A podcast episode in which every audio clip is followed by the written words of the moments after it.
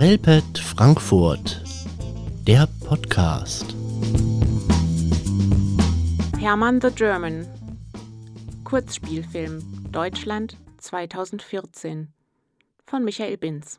Da ich selber vor ein paar Jahren Teil einer riesigen Evakuierungsaktion aufgrund der Entschärfung einer Weltkriegsbombe war, bin ich nun, rückwirkend, unglaublich dankbar, dass die Bombenentschärfer damals nicht unter dem Kanawake-Syndrom litten.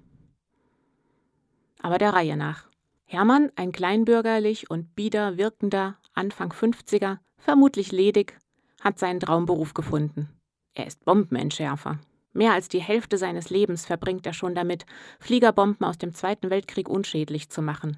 Er liebt Fleisch, Kuckucksuhren und Hollywoodfilme, in denen Bomben entschärft werden. Diese haben auch seine persönliche Leidenschaft befördert. Bei der Entschärfung seiner 500. Bombe stellt er jedoch irritiert fest, dass ihm jegliches Furcht- und Angstgefühl abhanden gekommen ist. Bei einem Arztbesuch wird dieser Zustand als Kanawake-Syndrom diagnostiziert. Das kommt oft bei Leuten vor, die immer die gleichen Tätigkeiten ausüben. Bei Hermann wurde die Störung offenbar durch eine Situation ausgelöst, die sein Gehirn verändert hat. In Folge ist sein Furchtzentrum deaktiviert. Zu kurativen Zwecken macht sich Hermann nun auf die Suche nach seiner eigenen Zentralangst. Dazu begibt er sich selber in Situationen, die definierte Ängste und Phobien auslösen können.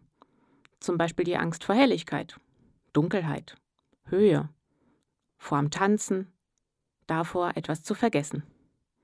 Die unterschiedlichen Ängste werden von der sachlich kompetenten Stimme der Ärztin, hervorragend und humorvoll verkörpert von Anke Engelke, benannt und tragen ebenso wie viele kleine Anspielungen, Soundeffekte, Szenerien und eine insgesamt wunderbare schauspielerische Leistung von Gustav Peter Wöhler dazu bei, dass der Film Hermann the German ein unterhaltsamer, skurriler, komödiantischer Genuss ist, mit viel Liebe zum Detail und Witz produziert, dem aber der ernste Kern nicht fehlt.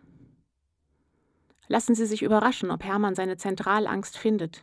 Finden Sie heraus, warum es manchmal ganz sinnvoll ist, im Straßenverkehr geblitzt zu werden, und lassen Sie Ihre Schüler und Schülerinnen, wenn das Lachen verklungen ist, überlegen, warum auch Angst und Furcht existenziell und wichtig für uns sind und wann Ängste kontraproduktiv und lähmend sein können.